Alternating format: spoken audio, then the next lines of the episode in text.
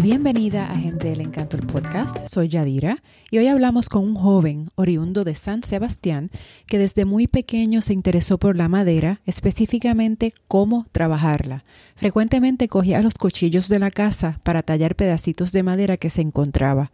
Desde muy pequeño también le interesó la música típica y a sus 15 años sus padres le regalaron un cuatro. Cuando llegó la hora de repararlo, su vida cambió. Hoy día se dedica de lleno a la lutería que no es otra cosa que la creación de instrumentos de cuerda, y entre sus clientes, tanto de Puerto Rico como del exterior, se encuentran profesores del Conservatorio de Música, virtuosos y coleccionistas. Para él es imprescindible mantener vivo este hermoso oficio artesanal. Él es Yesiel Martínez. Hola Yesiel, bienvenido a Gente del Encanto el podcast. Qué bueno que estás con nosotros. ¿Cómo estás? Saludos, chicas, todo bien, gracias a Dios. Gracias por la invitación y bueno, un placer para mí estar con ustedes. Claro que sí, para nosotros también. Eh, eh, comencemos con que eres un luthier. Para los que no sepan lo que es un luthier, entiendo que es un creador de instrumentos de cuerda, ¿no? Exactamente. ¿Cómo, cómo tú llegaste a ser un luthier? Cuéntanos. Pues esto fue algo que empezó desde muy niño. Eh, siempre me interesó trabajar con madera. Desde, desde, chiquitito me la pasaba trabajando en la finca con mi abuelo. Este, siempre me pasaba cogiendo cuchillos de la cocina, escondidos de mi mamá para tallar pedacitos de madera que encontraba. Entonces, cuando cumplo 15 años, eh, mi, me interesó por la música. Mis padres me regalaron un cuatro. Eh, yo bien contento con mi cuatro, pero resulta que al poco tiempo me entero de que el cuatro tiene una serie de problemas. Este, el brazo se le comenzó a ceder, el instrumento no afinaba bien entonces, ya yo tengo ese interés preexistente por la madera y ahí es que yo digo, pues, ponte, vamos a tratar de arreglar esto. Entonces, ese primer arreglo se lo hicimos papi hace cuatro, porque el brazo se le estaba despegando, se lo pudimos pegar para atrás. Eh, más adelante, me, me, encuentro con que había otros problemas que yo no, yo no sabía cómo resolver. Y ahí fue cuando mi papá me lleva a casa de un amigo de él, eh, de Rincón. Y allí conocí a ese amigo, este, se, llama, se llama Rafael, me dicen Putuco. Y en el taller de Rafael estaba un señor bien mayor, este, ya en sus 80, que se llamaba Germán Velázquez. Eh, don Germán, yo siempre pregunto como, como, como cualquiera, me dice, me dice lo que estaba haciendo, que estaba tallando, me acuerdo que estaba sentado en la esquinita del taller tallando un brazo. Entonces, yo sigo a hazle preguntas, y hazle preguntas, y hazle preguntas, y él me dice, yo veo a ti te interesa esto, y yo te voy a arreglar ese cuatro, yo te voy a enseñar cómo arreglar ese cuatro sin cobrarte un chavo. Y yo, pues, maravilloso. Entonces, ese mismo día, el dueño del taller Putuco me regaló una caja de un 4. Me dice, vente, yo te voy a enseñar a que acabes la caja. Wow. Entonces, eso fue, eso fue a mis 15 años. Entonces, ahí yo empiezo en esta, a interesarme por esto. Todavía no estaba trabajando de lleno en ese momento, pero ya estaba empezando a leer, me estaba comenzando a educar, eh, comenzando pues a, como dicen por ahí, a zarandear por, por los caminos de esto. Y ahí fue que empecé más adelante, fui conociendo diferentes personas Germán me ayudó muchísimo. Dito que en paz descanse, murió en el 2017, lamentablemente. Él me presentó a otro de mis mentores, que es Manuel Rodríguez Feneque. Este, Feneque, como todo el mundo lo conoce, es un gran luthier. Eh, con el paso del tiempo he conocido otras personas que, que me han ido ayudando a, a, ir perfeccionando este arte.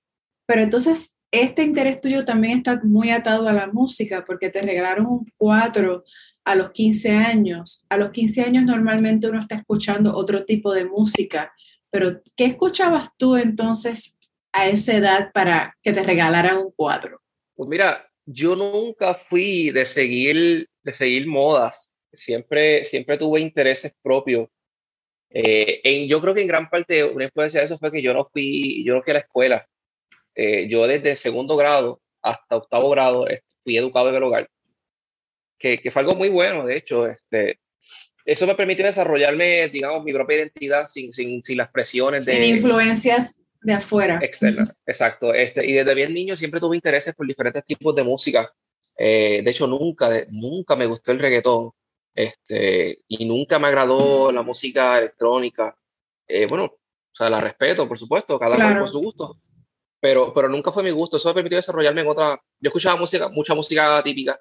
Escuchaba música, música clásica este, siempre me gustó mucho la música cubana. Qué bien. Este, he tenido diferentes gustos, pero siempre me he decantado más a favor de, de, otros tipos de música que no necesariamente son las más, las más comunes hoy día. Exacto. Entonces, ¿cuándo tú aprendiste, cuando te regalaron el 4, ya tú sabías tocar música o, o, o no? Pues no, yo no sabía tocar nada. Este, mi mamá me regala el cuatro este, y me regala también un librito. El librito te decía cómo afinar el cuatro y te enseñaba las primeras, las primeras frases. Eh, me acuerdo que una de las primeras cosas que me aprendí fue...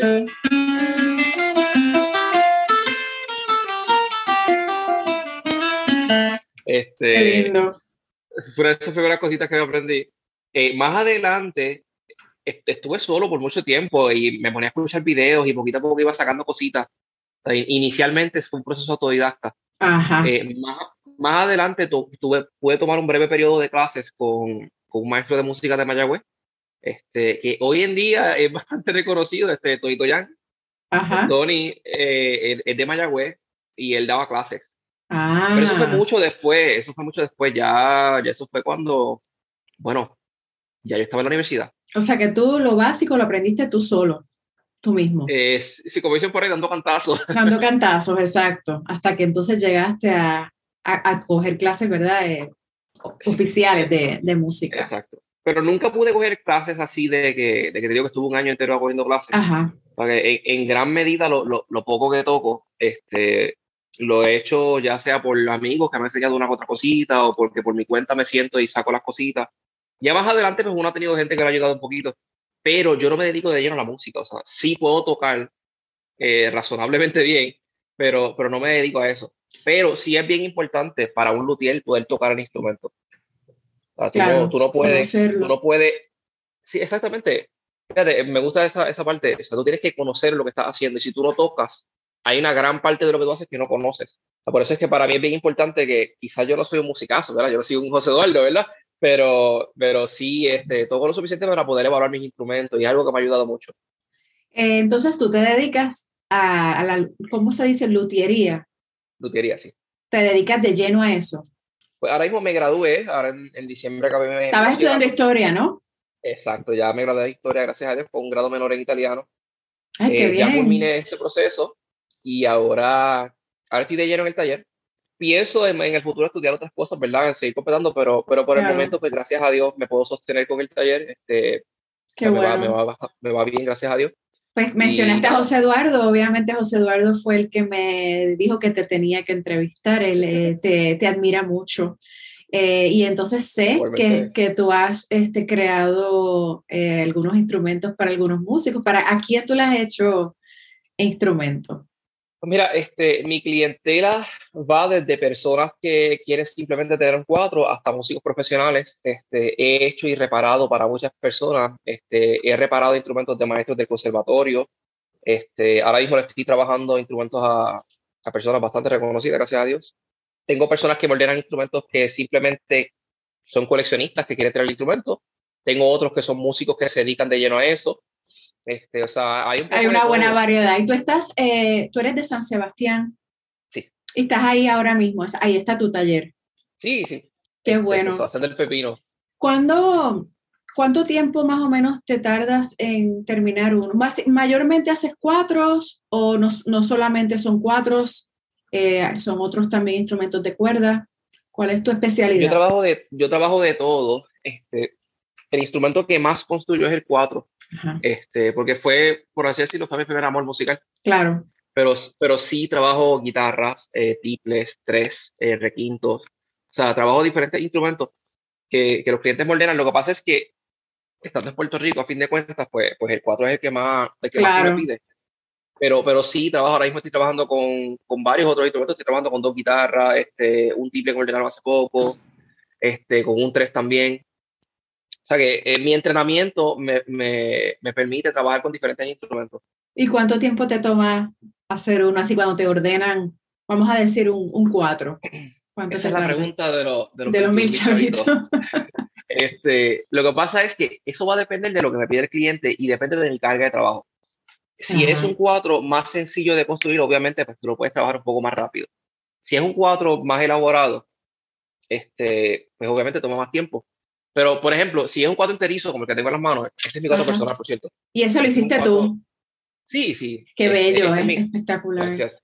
Esto es un 4 enterizo de caoba que yo hice para mí. En los 4 enterizos se avanza más porque tú no tienes que pegar nada este, en el cuerpo. Tú simplemente tienes el tablón, lo llevas al grosor adecuado, marcas la forma, cortas y ahuecas la caja. Y es algo que tú haces relativamente rápido. Estabas hablando de que si tú, si le metes taller, como dicen por ahí, eh, tú puedes ahuecar una caja en cuestión de uno o dos días.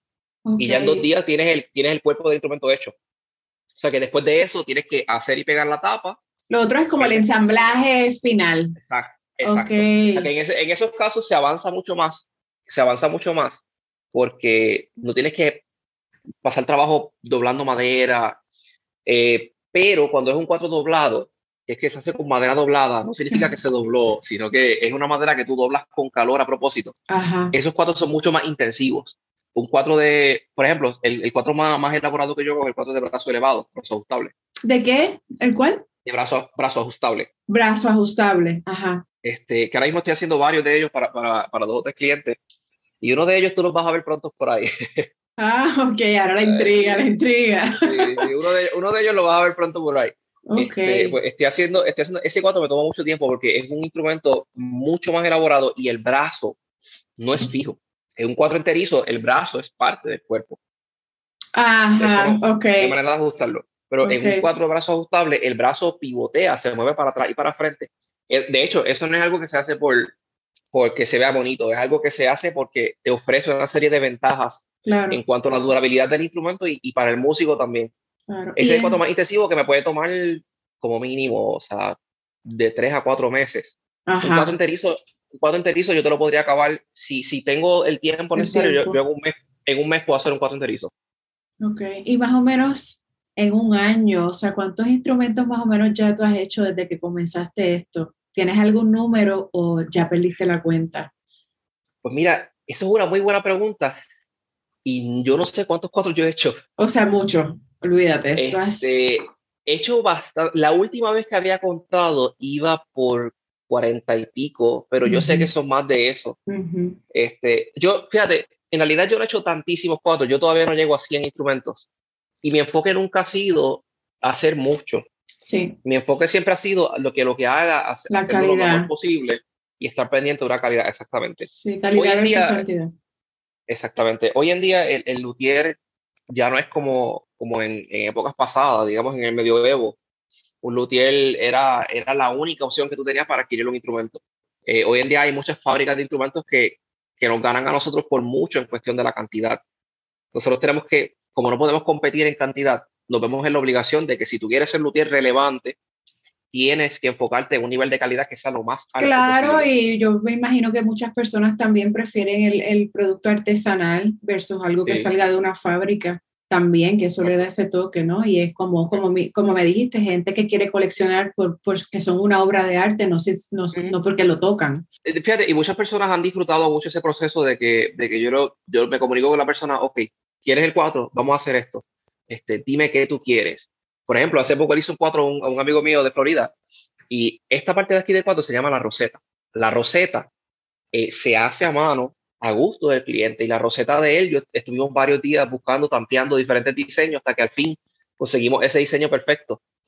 Y él, él vive, él vive encantado con, con, su cuadro porque fue un cuadro que, que, él participó de todo el proceso. Yo, él, bueno, yo le mostré fotos de todos los materiales que yo tenía. Yo dije, mira, dime cuál te gusta más. O sea, que fue bien este, personalizado. Sí, sí, este, ese, ese, esa es una gran medida del encanto que tienen estos instrumentos, que tú puedes hacerlo totalmente a tu gusto. Obviamente hay un costo mayor, pero son instrumentos que se hacen con un nivel de calidad mucho más alto y que se hacen totalmente a tu gusto. Siempre, siempre, por supuesto, obedeciendo ciertos parámetros de los cuales no nos podemos salir. Claro. Pero, pero tienes esa oportunidad de ser partícipe de todo el proceso. Y me dijiste caoba, eh, ¿los haces mayormente en caoba? A mí me encanta la caoba, este, pero he trabajado muchas otras maderas. Este, he hecho cuadros de majó, de palo santo, eh, de maple, de jaguilla, eh, laurel, eh, ¿Y la madera mayormente es local o tienes que traerla de afuera? para los cuerpos de mis cuatros, el cuerpo es eh, los costados, la espalda y el brazo. Generalmente uso maderas del país, me gusta mucho usar maderas del país. Este, Puerto Rico tiene unas maderas espectaculares, que ah. no tienen nada que envidiarle a nadie. Este, en las tapas, yo siempre uso madera importada, yo no uso ya de grumo. Se puede usar, por mucho tiempo fue lo que se usó, pero el agrumo tiene una serie de desventajas que yo, que yo considero que no, no son lo mejor y por eso uso ya sea cedro canadiense, este no es el cedro de Puerto Rico, no tienen, le, dicen cedro, pero no tiene, ni siquiera, genéticamente hablando, ni siquiera es un cedro. Este es un nombre común. Pero este tipo de cedro eh, se da en Canadá y también uso abeto, lo que la gente le llama pino, que en realidad se llama abeto. Abeto. Este, esas son las dos maderas que yo uso para mis tapas. Este, dan un sonido extraordinario. Este, o sea, que gracias a Dios eh, he, logrado muy, bueno, muy buenos resultados con ellas. Pero es la única madera del país que yo no uso, el yagrumo. Eh, porque el, yagrumo es una madera sumamente delicada. Y fíjate, no, no, no quiero que me malinterpreten. No estoy diciendo que tú no puedes hacer un buen cuadro con tapa de claro, Puedes hacer, claro. puedes hacer y, se ha hecho por mucho tiempo. Pero hoy en día tenemos mejores alternativas. Claro. Eh, algo que yo siempre le digo a la gente es que, habiendo estudiado historia, yo cuando miro el instrumento lo miro como el producto de su historia, parándome desde, desde esa preparación, ¿verdad? Y cuando tú miras el instrumento, tú te das cuenta que el 4 evolucionó de la manera en que lo hizo por una serie de circunstancias históricas que lo obligaron a hacer así. Eh, una, de las, una, de una de las cosas, por ejemplo, que te puedo decir es por qué el 4 se hacía enterizo en Puerto Rico. Y la, la respuesta es bien sencillita. Los íbaros eran, eran artesanos talladores. Los íbaros no tenían el conocimiento para doblar madera. Y ellos se encuentran que, ah, yo quiero hacer un instrumento, pero yo no sé doblar madera. Pues lo tallo. Como dice en el campo, falta de pan galleta. Claro. falta de pan galleta, pues vamos a hacerlo como yo sé hacerlo. Claro. Por eso es que el 4 se hizo enterizo por mucho tiempo. No porque el enterizo sea mejor. Hay gente porque era lo que había y era el conocimiento que existía en ese momento, claro, antes de que evolucionara. Exactamente. Hoy en día sabemos y estamos, y estamos seguros que el 4 doblado es de mejor calidad y de mayor durabilidad. Pero todavía el 4 enterizo se construye porque tiene un sonido peculiar, este, tiene un sonido bien característico que le da esa, esa técnica de construcción, pero no es que sea un 4 mejor. Volviendo, volviendo al tema, otra de las razones por las cuales eh, se usaba el yagruma es porque no había nada más. Exacto. De entre las maderas, de, entre las maderas del país, la única madera que se acercaba a las maderas que los íbaros veían de los instrumentos que traían de Europa, ellos veían esa madera blanca en la tapa. La más cercana era el yagrumo. Eh, y por eso fue que se comenzó a usar, no necesariamente porque fuera la mejor opción. lo que había. y, y, hay que aplaudirle que dentro de lo que había pudieron resolver el problema y pudieron hacer instrumentos por mucho tiempo.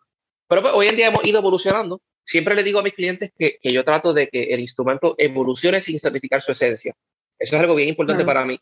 Yo quiero eh, corregir los problemas que tenga el 4, pero no quiero que deje de ser 4.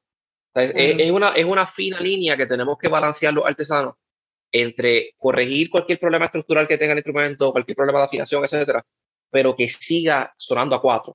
Ha habido artesanos que han querido innovar y, y han hecho lo que te estoy diciendo, respetando, respetando la identidad del instrumento, y hay otros que han querido, innovar tanto que cuando tú vienes a ver, deja de ser un cuatro. claro, es otra cosa, es otro instrumento. Jessiel, ¿qué, ¿qué planes tienes a largo plazo? ¿Qué ¿En qué proyectos trabajas a largo plazo? ¿Qué te gustaría hacer?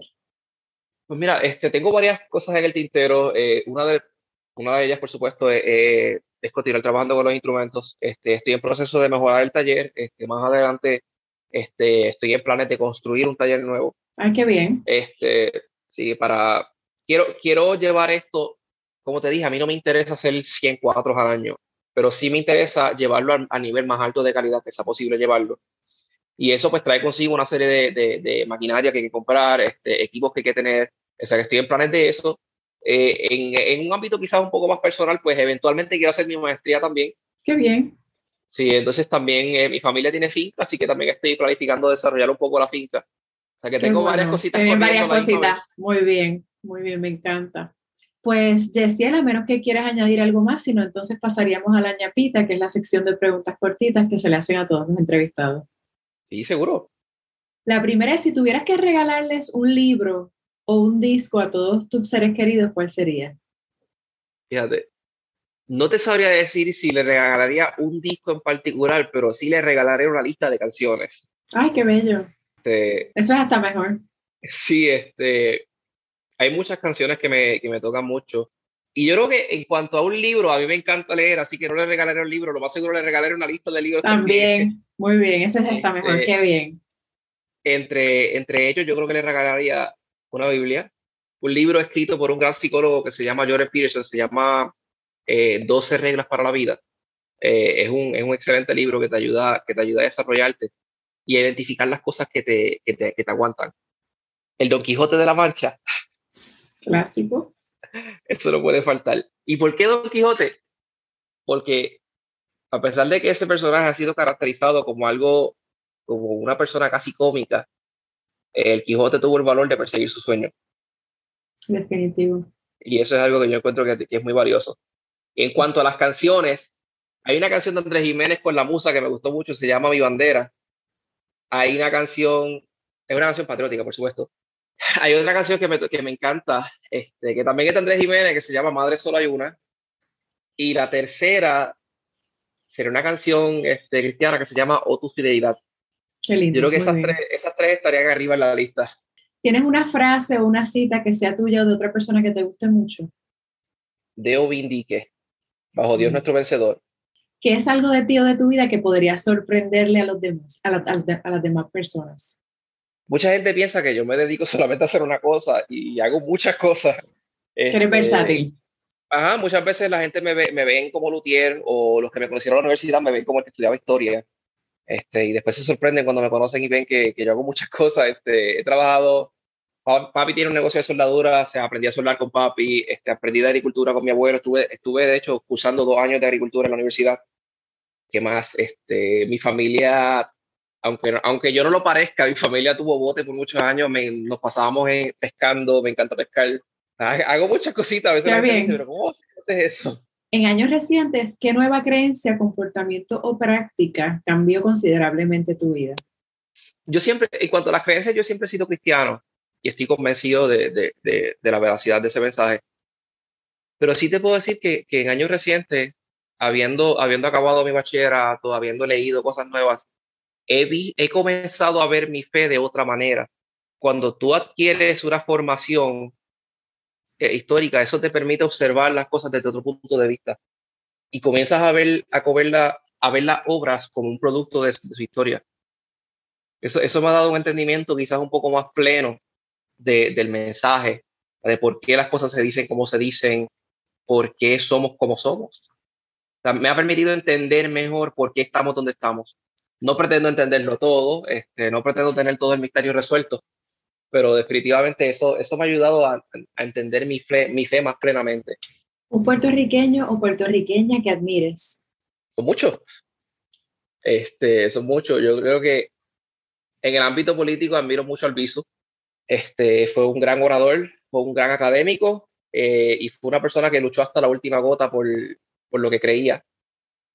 En cuanto a la música, admiro muchísimo a José Eduardo, a Cristian Nieves, a Modesto, en la luthiería admiro mucho a mis mentores, este, Miguel Acevedo, Aurelio, Feneque, son, son muchas otras personas que, que me han ayudado muchísimo y que hoy en día son grandes exponentes de la lutería puertorriqueña y que siguen defendiendo esto eh, y, no están dejando que esto se muera. En cuanto, te podría decir que en cuanto a otras cosas, a la poesía, admiro mucho a Lola, eh, son muchas, son muchas, eh, por eso te digo que hay muchos, claro. hay muchas personas que... Sí, no, es una, no es una pregunta fácil, pero ahí has dicho uno que sí. ¿Qué te hace sonreír? Era un cliente contento. ¿Qué podrías hacer todo el día y no considerarlo una pérdida de tiempo? este, definitivamente que Crear. la lotería para mí, la lotería para mí no es, yo no lo considero un trabajo. Eh, yo no lo considero una. Anoche mismo estaba hablando con José Eduardo y, y lo que estabas hablando era que yo no veo esto como una manera de hacer dinero. Obviamente hay un aspecto económico envuelto, pero la lotería para mí es una experiencia bien personal este, y bien, bien bonita de poder crear una herramienta para que esa persona exprese lo que no se puede expresar con palabras. Eh, la música es el lenguaje sublime. Y, y el vehículo para expresarla es el instrumento. Así que tú tienes que verdaderamente conectar con esa persona y con lo que está haciendo para lograr que ese vehículo sea el adecuado. Qué bello. Así que es algo, es algo que, que, amo muchísimo. Te digo, lo pienso hacer hasta el día que, hasta el día que Dios me lleve. Qué este, bueno, ¿no? E-, esa es tu pasión, definitivamente. Encontraste tu propósito, ¿no? Y mucha gente vive la vida sin encontrarlo y tú lo encontraste tan joven. Así que te admiro mucho por eso. Y Jessia, quisiera que te recordaran por obviamente quiero que me recuerde como un gran luthier. Este, no me considero todavía un gran luthier, quiero llegar a serlo. Posiblemente en algún momento lo llegue a ser y ni siquiera me dé cuenta.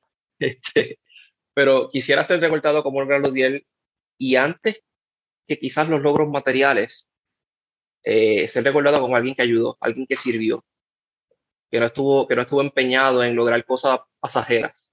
Para mí no vale, para mí no vale de nada que me, que me recuerden como un gran millonario. El dinero es algo vulgar, pasajero. Siempre he dicho a la gente que el dinero es un medio para un fin. Es necesario, pero es una herramienta para lograr algo.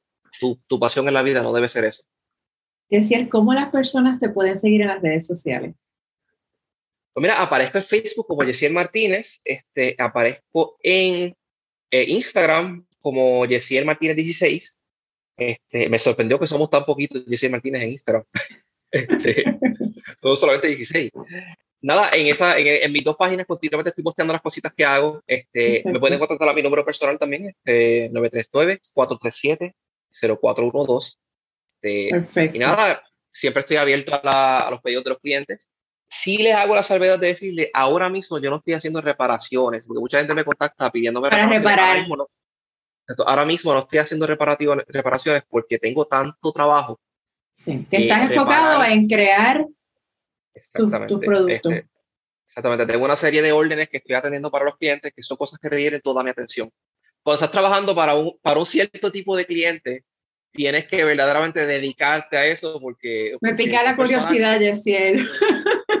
Voy a estar pendiente, a ver, a ver. Ya digo, ya pronto, ya pronto, como para verano, vas a ver, vas a ver el, resultado de la intriga. Muy bien, muy bien. Pues Yesiel, quiero darte las gracias por este ratito y cuando termine aquí voy a enviarle un mensaje a José Eduardo agradeciéndole por haberme recomendado, ¿verdad? Hablar contigo, me encanta lo que haces, te admiro, eh, es hermoso tu labor y que la continúes y que no la dejes morir es muy importante para las nuevas generaciones. Así que luego podemos conectarnos nuevamente. Me gusta siempre darle seguimiento a las personas que entrevisto. Así es que gracias, gracias y te deseo mucho, mucho éxito con todos los proyectos. Y eh, te quería decir también que, según te conté, tú estás en Estados Unidos radicado, ¿verdad? Yo estoy ahora mismo en Washington, D.C., sí. Este, te quería decir que también admiro mucho esa iniciativa de que, de que hayas de que haya seguido destacando la gente de Puerto Rico, eh, aún estando desde afuera. Yo creo que es algo muy bonito. Hace poco estuve en Florida y, y, algo que pude ver allá es que la comunidad de boricuas, eh, imperfecta como pueda ser, eh, es una comunidad que se ha mantenido unida y que, y que estamos defendiendo lo que somos. Y yo creo que, que, hoy en día eso es más importante que nunca. Sí, no, y los puertorriqueños estamos donde quiera. Aquí yo no sabía la cantidad de puertorriqueños que había en Washington, D.C. en esta área y también y lo lindo es que tú los ves y, se unen, ¿verdad? Es como, como, como imanes. Así que, no, gracias, gracias por esas palabras, te lo agradezco. Admiro mucho y nada, muchísimo éxito y estoy a tu disposición para cualquier cosita que necesites. Igual acá. Siempre, estoy en pro de la cultura. Muy bien, gracias, Jessiel, un abrazo. La música de este podcast fue creada por José Eduardo Santana y Daniel Díaz y recuerda visitarnos en gentedelencanto.com y seguirnos en las redes. Estamos como Gente del Encanto en Facebook, Instagram y YouTube.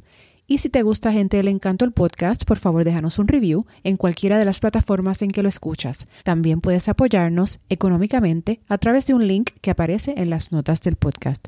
Gracias por escuchar y muchas bendiciones.